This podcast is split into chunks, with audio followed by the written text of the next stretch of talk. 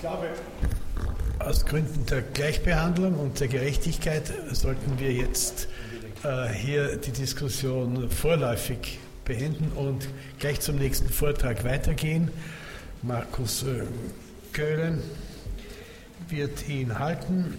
Kurz einiges äh, zu seiner Person und zu seinem Werk.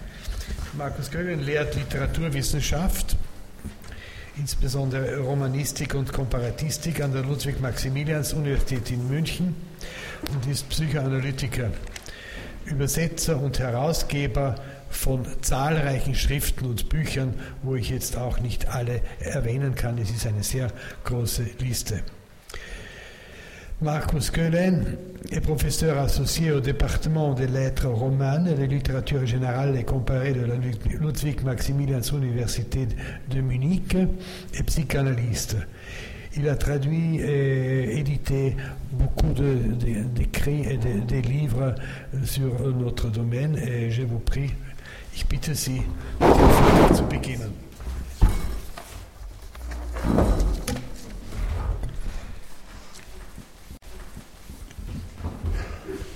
Bon, il, euh, il, est un cliché de dire que la traduction est à la fois euh, nécessaire et impossible, mais on échappe euh, rarement au cliché, euh, mais on échappe à l'aide des personnes qui arrivent à faire face au cliché et à l'impossible y inclus. Je tiens à remercier Audrey Marcy pour son excellent travail de traduction dans des conditions que j'ai rendues par un mode d'écriture personnellement, euh, non pas impossible, mais difficile. Ce mode de travail et d'écriture est dû, euh, je crois, c'est au moins une interprétation de ma part, mais une interprétation de ma part vaut ce qu'elle vaut, une manière de répondre à l'attouchement qu'il y a eu entre moi et Michael Tournheim, qui était minime, mais qui a tout de même donné lieu à quelque chose qui est certainement pas plus grand, mais euh, qui permet de réfléchir sur la minimalité de cet attouchement. Je tiens à remercier euh, Franz Kaltenbeck pour l'initiative de ce colloque et euh, Dan Turnheim pour euh, son énergie euh, qu'il a rendue possible. Ich habe ein paar Worte gesagt zur Übersetzung, äh, die ich nicht wiederholen, die ich vielleicht sollte, aber nicht äh, muss. Sollte noch nachschieben, ähm, dass ich Franz Kaltenbeck danke für die Initiative zu diesem Kolloquium und äh, Diane Turnheim für ihre Anstrengung und Energie, die es möglich gemacht hat, das zu organisieren, was ich glaube, äh, für eine Debatte um ähm, die Psychoanalyse heute, was ein weiteres Klischee ist, ähm, entscheidend ist. Unter den Einträgen in die Oktavhefte Franz Kafkas findet sich ein Text, der etwas erzählt, was zunächst wie eine Version, eine weitere Version in einer langen Reihe von Versionen des Prometheus-Mythos erscheint. Ich zitiere. Von Prometheus berichten vier Sagen.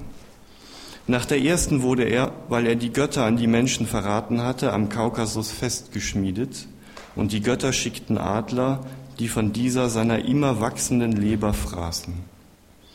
Nach der zweiten drückte sich Prometheus im, Schmerz vor den zuhackenden Schnäbeln immer tiefer in den Felsen, bis er mit ihm eins wurde. Nach der dritten wurde in den Jahrtausenden sein Verrat vergessen. Die Götter vergaßen, die Adler, er selbst. Nach der vierten wurde man des grundlos gewordenen müde. Die Götter wurden müde, die Adler wurden müde, die Wunde schloss sich müde. Blieb das unerklärliche Felsgebirge. Bindestrich. Die Sage versucht das Unerklärliche zu erklären.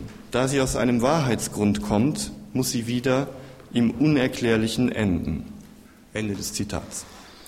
In vielerlei Hinsicht bemerkenswert verschiebt dieser Text die Erzählung über Prometheus, die man seine Mythologie nennt, zu einer Erzählung, in Form einer viergliedrigen Liste, was man Literatur nennen kann, von ebensolchen Erzählungen, welche von Kafka durchweg als Sagen bezeichnet werden. Diese lassen zudem noch in einer dieser Sagen zumindest Prometheus und mit ihm seinen Mythos im Felsen verschwinden, im unerklärlichen Felsgebirge, den das Fragment an den Wahrheitsgrund annähert, sowie an das Unerklärliche, in dem die Sage enden muss. Es ist nicht verwunderlich, dass der Autor einer Arbeit am Mythos in Kafkas Version dieses Mythos nicht nur von der Menschwerdung, sondern auch vom Werden des Menschen in und für die Arbeit, also in dieser Version des Mythos der Arbeit, dass dieser Autor vom Arbeit am Mythos eben keine weitere Variante, sondern den Abschluss der Mythologie des Prometheus und somit den Abschluss einer bestimmten Mythologie in der Kulturgeschichte des Abendlandes überhaupt erkennen wollte. Freilich kein Ende des Mythos selbst, sondern das Ende der Mythologie als einer Reihe von sich einander fortschreibenden Varianten. An dieser Stelle träte mit Kafka vielmehr eine Mythologisierung dieser nun Rezeptions, äh, Rezeptionsgeschichte genannten Reihe von mythologisierenden Varianten. In dieser Hinsicht wäre Kafkas Fragment die Mythisierung von Rezeptionsgeschichte. Und in der Tat erzählt dieses Fragment ja keine weitere Geschichte über den Prometheus, über seine Fesselung oder Entfesselung, sondern erzählt von der Mehrzahl solcher Erzählungen, wovon nur die erste an das erinnert, was das wohlbekannte Substrat seiner Mythologie zu sein scheint, der Verrat Prometheus, seine Fesselung im Kaukasus und die stets wiederholte Qual durch den Adler, der seine stets, stets nach, nachwachsende Leber frisst. Die drei weiteren Sagen erzählen davon, wie das Erzählen selbst zu Ende kommt. Alle vergessen Prometheus, er selbst sich auch. Oder wie die Differenz, die Prometheus braucht, um sich von der Natur zu unterscheiden und Gegenstand einer Erzählung zu sein, verlöscht. Er dringt in den Felsen ein und verschwindet in ihm. Oder, wohl die rätselhafteste Sage unter den Vieren, alles wird müde, selbst die Wunde, die sich müde schloss. Aber blieb das unerklärliche Felsgebirge. Während also die Mythologie in der Mythisierung ihrer Rezeptionsgeschichte, einer Mythisierung, die vom Ende der Geschichten dieser Art zu erzählen scheint, zu Ende kommt, bleibt vom Mythos noch ein unerklärlich genannter, aber von jeher zu ihm gehöriger Rest. Der Fels, das Gebirge. Und sehr direkt nähert die Arbeit am Mythos diese anorganische Masse des Gebirges sowohl dem zweiten Hauptsatz der Thermodynamik, dem Wärmetod, als auch dem supponierten Ziel des 1920 in die Trieblehre eingeführten Todestriebs an, der Rückkehr zum Anorganischen. Während also der Mythos in seiner Form der ständigen, historisch sich rezipierenden Mythisierung seiner Elemente zu Ende käme, und eben die Erzählung von diesem Ende und im Falle Kafkas literarische Bruchstücke einer Mythologieanalyse übrig blieben, bliebe auch oder entstünde die Figur des übriggebliebenen schlechthin, die anorganische Masse, der Fels, das grundlos gewordene, wie Kafka es auch nennt. Nun mag es sicher historisierend hilfreich sein, diese Anlage, Figur des Restes, bei gleichzeitigem Enden einer auf Mythologisierung des Mythos beruhenden Geschichte dieser Anlage als Zeitindiz zu sehen und Thermodynamik, Freuds metapsychologische Spekulation und Kafkas Literatur gleichermaßen einem solchen zuzuordnen. Aber das ist sicher nicht alles, was mit diesem übrigbleibenden zu denken und zu tun bleibt. Nun, ich weiß nicht, wie sehr Michael Turnheim die Arbeit am Mythos oder andere Werke des Autors Blumenberg geschätzt hat, ob er sie viel und gerne las, dessen Ausführungen zum Anorganischen am Ende der Arbeit am Mythos, wie auch Kafkas Fragment selbst, wie auch Kafkas Fragment selbst über das von Prometheus und seinem Mythos einzig übrig gebliebenen Felsgebirge hätten ihn sicher aufhorchen lassen. Vielleicht wäre ihm die vorgeschlagene Deutung in der Arbeit am Mythos auch ein Stein des Anstoßes gewesen. Vielleicht aber auch nicht. Oder vielleicht nur zu einem bestimmten Zeitpunkt. Denn für seine Turnheims Arbeit am Mythos in Anführungszeichen, seine Arbeit an jener Arbeit am Mythos, die Lacan in Bezug auf Freud vollziehen wollte und somit auch seine Arbeit an der Arbeit Lacans, an der Arbeit am Mythos, die Freud selbst vollzogen hatte, ist, wie wir bereits gehört haben und heute und morgen nach verschiedenen Sichtweisen und mit unterschiedlichen Stimmen gesprochen hören werden, eine uneinheitliche gewesen. Man könnte sagen, dass man wohl in verschiedenen, ich will nicht sagen sagen, aber doch Sprechweisen von den verschiedenen Sprechweisen Michael Turnheims berichten sollte, wie wir es notwendigerweise ohnehin tun, aber um in dieser zunächst empirischen Mehrfalt mehr als die Vielheit als Erscheinung eines einen und vielleicht weniger und anderes als eines überhaupt auf bestimmte Weise zu hören, in Anführungszeichen. Denn die Infragestellung der einen oder der Psychoanalyse führt, wie Franz Kaltenbeck gerade noch herausgestellt hat, nur in sehr oberflächlicher Weise in die Feier der Vielfalt und zunächst vielmehr, und ich sage bewusst zunächst, in die innere Spaltung der freudschen Geste, deren Mannigfaltigkeit dem Zählbaren nicht ohne weiteres unterzuordnen ist. Und sie führt, so dann, sie führt sodann in eine Spaltung der Geste selbst dieser Spaltung, für die wir immer zu wenig Namen, Begriffe, Gesten haben und doch stets zu viele. So sollte man sich vielleicht nicht von der Wirkmächtigkeit eines solchen Syntagmas wie Arbeit am Mythos zu leicht verführen lassen und weder allzu sehr an seine Begrifflichkeit glauben, noch an die Notwendigkeit und Konsistenz ihres Zusammenhangs. Denn, gleich, wenn, denn wenn gleich in der Psychoanalyse, in ihrer Geschichte, in ihrer Theorie und ihrer Praxis sicher viel von Arbeit die Rede ist und wenngleich Mythos eine kommode, naheliegende Ausdrucksweise für das darstellt, was nicht aufhört, den Index des Alten, sogar des Vorzeitlichen zu tragen und uns dennoch immer mit seinen Namen voraus zu sein scheint, so ist doch sicher in dieser mythologisierenden Kette, die von einer Arbeit Turnheims an der Arbeit Lacans, an der Arbeit Freuds am Mythos spräche, und viele verstehen die Geschichte der Psychoanalyse nach einem solchen Schema, so ist doch darin von viel zu viel Arbeit die Rede. Und auch wenn sehr viel von dieser davon in dem so beeindruckenden Werk im Spiel war, das Michael Turnheim verfasst hat, so bleibt es eine ambivalente Preisung ohnehin und eine begrifflich, aber auch bei aller Anstrengung müden Operation in Bezug auf einen Autor von seiner Arbeit und sei sie noch so bemerkenswert und vielleicht sogar von seinem Werk zu sprechen.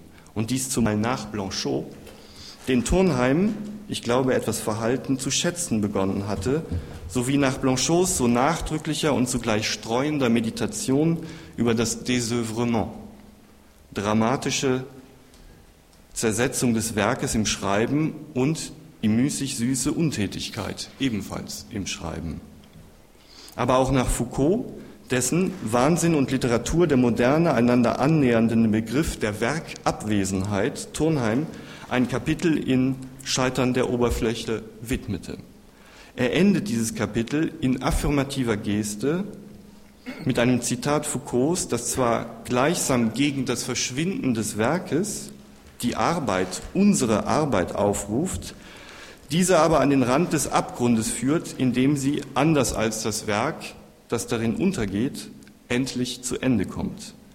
Ich zitiere, der Wahnsinn, von dem das Werk verschlungen wird, ou s'abîme l'œuvre, ist der Bereich unserer Arbeit. Turnheim schließt geradezu lakonisch. Werke überfordern unsere Deutungsarbeit, die somit unendlich sein wird. Ist Deutungsarbeit Arbeit? Ist unendliche Deutungsarbeit Arbeit und ist sie Deutung? Ich bin nicht sicher, ob Michael Turnheim diese Fragen stets mit einem Ja beantwortet hätte.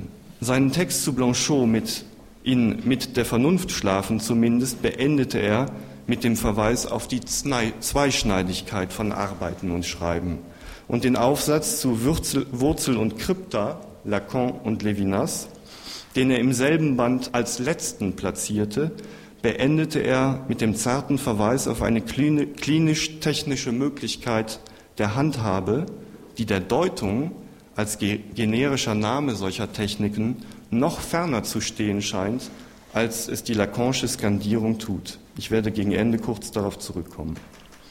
Zu viel der Arbeit also, vielleicht, aber auch zu viel des Mythos in der Geschichte, in der Sage, in den Redeweisen und Handlungsweisen der Psychoanalyse. Ich frage mich, ob Michael Turnheim dem beigestimmt hätte. Zu viel Mythos vielleicht, vom arbeitsamen Zustandebringen des Mythos, zu Ende bringen des Mythos und zu viel des Mythos vielleicht von der Trauerarbeit. Und ich habe eine Fantasie darüber, warum jemand, und ich bin jetzt etwas grob, vielleicht sogar fahrlässig grob, aber Fantasien sind manchmal so, warum jemand den deutschsprachigen Raum, in dem eben die Arbeit am Mythos erscheinen konnte, deutschsprachiger Raum, wenn es so etwas gibt, verlässt und Paris aufsucht und dies weder um unsere Mythologie, die Trieblehre, wie Freud es nannte, noch der Arbeit, dem Durcharbeiten zu entfliehen, sondern im Gegenteil vielleicht vielmehr um dem Mythos vom Mythos und dem Arbeitsauftrag eine letztlich nostalgische, melancholische Arbeit am Mythos leisten zu müssen, auf anders produktive, produktive Weise zu entgehen. Und um ähnlich wie Lacan in der freudschen Spekulation des Todestriebes keine Rückkehr zum Anorganischen, sondern eine Bewegung des weder organisch noch organisch zu denkenden Unbewussten zu sehen, die eine andere Arbeit als Arbeit und an einem anderen Mythos als dem vom ewigen Mythos des ewigen Mythos schlicht eine Arbeit und einen Mythos in Anführungszeichen sowie der Entdeckung dieser Anführungszeichen zu begegnen. Ich denke, dass dieser Weg, das wäre der zweite Teil dieser theoretischen nun Fantasie, von der ich einige Bruchstücke hier vorstelle, zu einem besonderen epistemologischen, philosophischen und klinischen Ort führt, an dem sich etwas Besonderes ereignen musste, dessen deutlichster Aspekt ein gewisser Bruch mit demjenigen Werk ist, dass dieser Weg, wenn nicht dass diesen Weg, wenn nicht ermöglichte, so doch ausrichtete sowie die Art und Weise, in der dieser Bruch sich artikuliert und zur Sprache kommt. Ein epistemologischer, philosophischer und klinischer Ort, aber auch ein Ort des Traums. Denn er erlaubt den Traum von einem anderen Ausgangspunkt als dem einen und einzigen Ursprung, von dem aus jede Bewegung entweder die volle Entfaltung des Potenzials oder dessen Niedergang wäre. Ein Ort, der den Ausgangspunkt in seinem eigenen Namen verdoppelt, um ihm den Eigennamen eines solchen einzuschreiben, der nicht mehr an die Logik der Entwicklung glaubt. Hier im Traum heißt dieser Ort wie dieser Ort hier, Wien. Das Wien, ich zitiere, von dem ich in gutwilligen Momenten träumen könnte, wäre das Wien, das wäre das Wien, das neben der Psychoanalyse das Werk eines Alois Riegel hervorbringen vermochte von dem Freud seltsamerweise niemals spricht. Schreibt Turnheim zu Beginn von Mit der Vernunft schlafen. Ein Traumriegel vor dem Mythos vom notwendigen Niedergang klassischer oder hochkultureller Epochen, um anstelle dessen die Serien sich aneinander ablösender Stile, die arabesken Wiederholungen von Gesten und ornamentalen äh, äh, Schreibungen hervorzubringen. Denn die Serialität Riegels und anderer erlaubt, das Einzelne in seiner und in seine Fragilität auszustellen. Versuchsweise würde ich den Anspruch und die Forderung, die aus diesem Ort hervorgeht, als Kritik und Klinik des Einzelnen bezeichnen. Sie hat zwei stärkste Manifestationen. Zunächst ein Denken der Geschichte, nicht allein der Geschichte der Psychoanalyse, aber ausgehend von der Geschichte der Psychoanalyse, ein Denken der Geschichte, das in gewisser Weise in sich das Paradox einverleibt, aber sich auch von diesem auflösen lässt. Das Paradox, das darin besteht, dass das Wesen der Geschichte nicht nur nicht geschichtlich ist, sondern auch nicht ungeschichtlich im Sinne eines Endes der Geschichte. Für Turnheim gibt es keine Psychoanalyse ohne Geschichte der Psychoanalyse aber eine Geschichte der Psychoanalyse, die zugleich Geschichte ihres irreduktible weder historischen noch anhistorischen Restes ist, wie auch diejenige ihrer Materialität und ihrer Zersprengung in die Mannigfaltigkeit der Sagen und Reden, unbezogen untereinander und nur um den Preis einer gewissen Parodie auf eine Ordnung zu bringen. Eine Geschichte nicht fern von der Version Kafkas von Prometheus. Denn, wie man denken kann, wenn diese Version des Mythos auch eine solche ist und darin das zu Ende bringen ihrer ständigen Mythologisierung und Verwandlung in eine aus Versionen und Rezeptionen bestehenden Mythologie darstellt Und wenn das Endstück dieses Vorgangs der Felsen in seiner anorganischen Materialität ist, und wenn das Schicksal dieses besonderen Mythos die Mythologisierung par excellence der Geistesgeschichte des Abendlandes darstellen soll, dann ist Kafkas Prometheus viel mehr und anders als das einzelne Beispiel unter vielen. Wenn er auf beispielhafte Weise in den Felsen eingeht, geht aus diesem Vorgang auch das Geschehen vom Rest der Geschichte hervor. Die anorganische Materialität gehört nicht mehr der einzelnen Geschichte des Prometheus an, sondern springt zugleich als Stück dessen hervor, was ihren noch so granitenen Rahmen sprengt, die Materialität der Geschichte in ihrer Inschrift. Von der Geschichte des Mythos bleibt nicht die Erzählung der Beendigung der Mythologisierung, die in sich den Felsen als Rest einverleibt, sondern schlicht das Ereignis des Übrigbleibens in Form des geschriebenen Felsens. Die Sache des Prometheus als Geschriebener, seine Sache allein, aber auch das freudsche Ding, des Singularität sich niemals nur in, einer zu, in ein zu verallgemeinerndes Besonderes verwandelt, sondern sich auch spaltet in ein singuläres Element, das zu betrauern ist. Kafka nennt es Vergessen zum einen und zum anderen den einverleibten Rest. Aber auch eine dritte Bewegung und vielleicht umso mehr, dass sich spaltet in die singuläre Implosion einerseits auf nichts als das, was zurückbleibt, und die mannigfaltige Explosion andererseits, zerstreut kaum eines, und mehr oder anderes als vieles. Prometheus verwandelt in die singuläre Erscheinung, die Otto Rank auf der Überfahrt nach Amerika beobachtete und dessen Beschreibung Turnheim mit, einem, mit einer spürbaren Faszination zitiert. Ein junger Mann, auf Deck ein Buch lesend und nach der Lektüre jeder Seite diese aus dem Band reißend, um sie dem atlantischen Wind zu übergeben. Seiten der Geschichte, deren Buchstaben von niemandem gelesen werden, außer von dem Einzelnen, der ohne Namen bleibt, in den Erzählungen, Zitierungen, Fußnoten derjenigen, die ihre Texte mit Eigennamen versehen.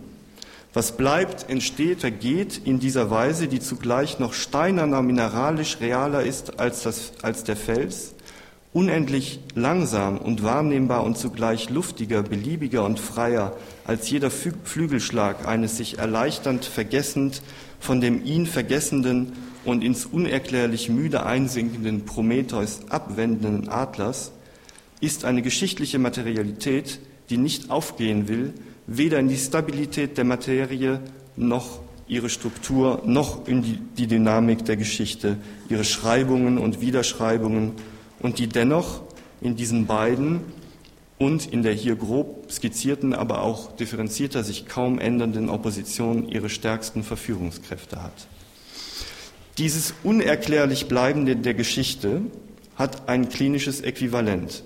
Und dies ist die Klinik selbst. Selbst also Manifestation der Kritik und Klinik des einzelnen Genannten. Das ist zunächst die Geschichtlichkeit jedes einzelnen Falls, wie man sagt, dann die Art und Weise, wie man für jeden Fall die Aporie behandelt. Die Aporie behandelt jeden Fall als einen Fall und zugleich als einen Fall behandeln zu müssen. Michael Turnheim hat auf seine Weise diese Aporie berührt. Zunächst, indem es ihm darum ging, sie zu bewahren und als solche auszustellen. Und dann, um jene andere zu wahren, die mit dem Anspruch einer tiefen Vernunft auftritt, Zitat, die bereits in jener einzige eingeführt ist, der sich die Philosophie, aber auch ein jeder jeden Tages bedient und die dennoch stets in ihr zu erfinden ist, weil sie keinen Ort an dieser Stelle hat. So, wenn er den Gedanken Derridas von, ich zitiere, einem Übergang vom Ist-E der Ontologie zum Und-E der Gleichzeitigkeit erinnert, ein Gedanke, der selbst an Deleuze und vor allem an den Foucault der Ordnung der Dinge erinnert, um dann zu sagen, das sind sehr allgemeine Ideen, die sich aber, würde ich meinen, klinisch verifizieren lassen, indem er die Möglichkeit einer klinischen Verifizierung des Allgemeinen behauptet, wiederholt er eine freudsche Geste, die sich ein wenig überall nachlesen lässt, zum Beispiel aber auch am Ende des so einzigartigen Traums von Vater, siehst du nicht, dass ich verbrenne, Freud sagt, dass selbst die sorgfältigste Analyse des Traums oder einer anderen vereinzelten Produktion des psychischen Apparates nicht erlaube, einen Aufschluss der Konstruktion oder Funktionsweise dieses Apparates zu gewinnen oder wenigstens zu begründen.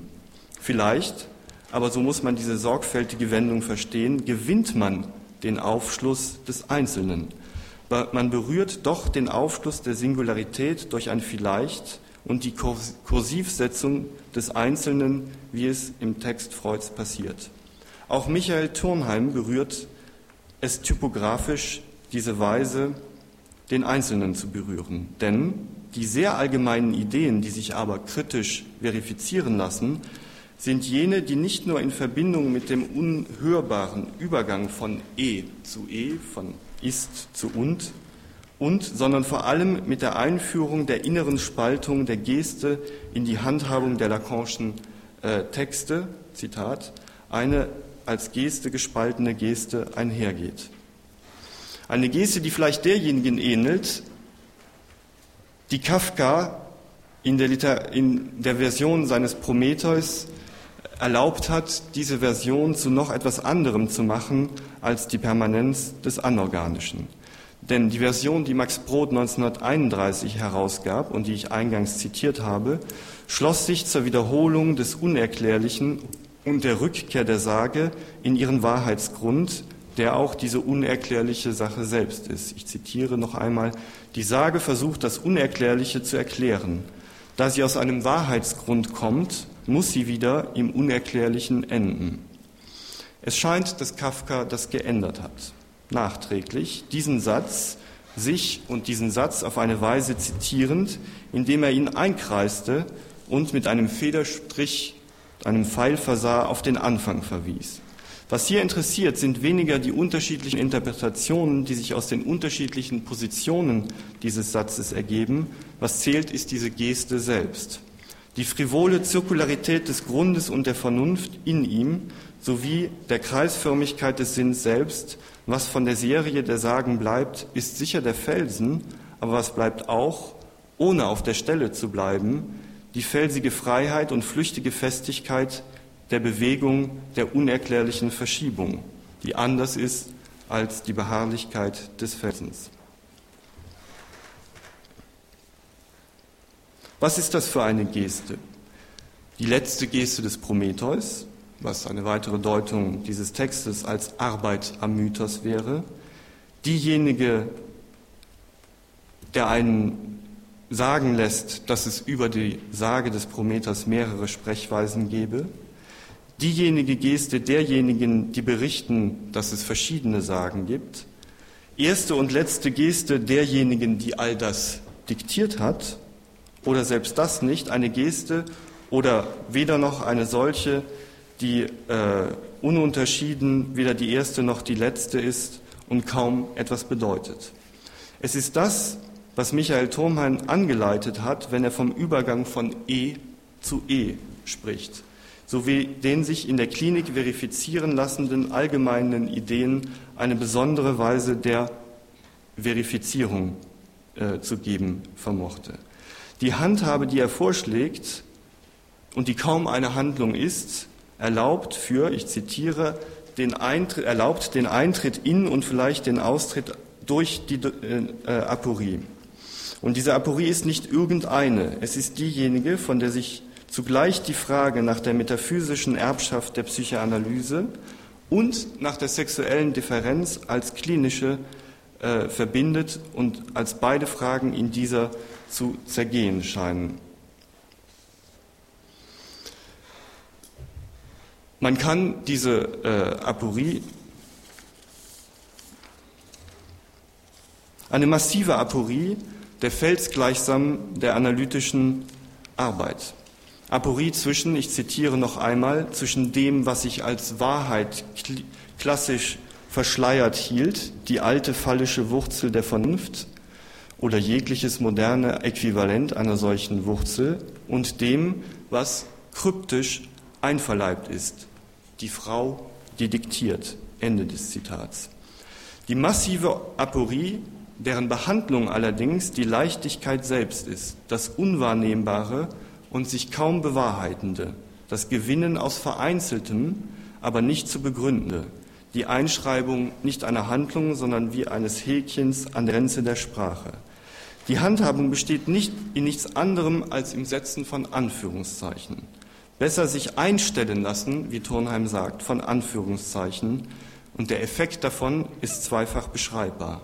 Zitat, das Auftreten solcher Anführungszeichen hätte zwei verschiedene Auswirkungen. Einerseits spalten die Anführungszeichen die Ausdrücke, welche sie umgeben, sie entwurzeln die Wurzel, bringen deren Identität ins Schwanken. Andererseits werden die Ausdrücke durch die sie umgebenden Anführungszeichen verhandelbar. Diese Geste, die die innere Spaltung der Geste, Zitat, in den Lacanischen Korpus einführt, behandelt auch in sich selbst und täuscht damit eine Reflexivität vor, was das Schicksal nur als Verdopplung ist, als Wiederholung, in der jedes Element eben genau das ist, das andere im Gleichen. Geste et geste, clivage et clivage, guillemot et guillemot, Das ist die Geste als Geste der Spaltung. Nicht mehr eine Geste, die spaltet, nicht eine ambivalente Geste, wie wir gewohnt sind, es zu verstehen und zu denken, eine zweifache, die Zweifaches tut und somit Zweifaches anrichtet, sondern eine, die als eine Geste gespalten ist, Geste und zugleich nicht Geste, nichts vielleicht als die Bewegung einer Hand, die nichts mehr bedeutet. Das Auftreten lassen der Anführungszeichen, ein hochgradig flüchtiger Moment, sowohl in Texten als auch in der Kur, der trotzdem erlaubt, den Aufschluss des Vereinzelten zu gewinnen, ist das, was Turnheim in Anlehnung noch einmal an Foucault und sagen in einer Differenz zwischen Werk und Arbeit, die bemerkenswert ist, als eine klinische Herausforderung an das Ende seines letzten Buches gestellt hat.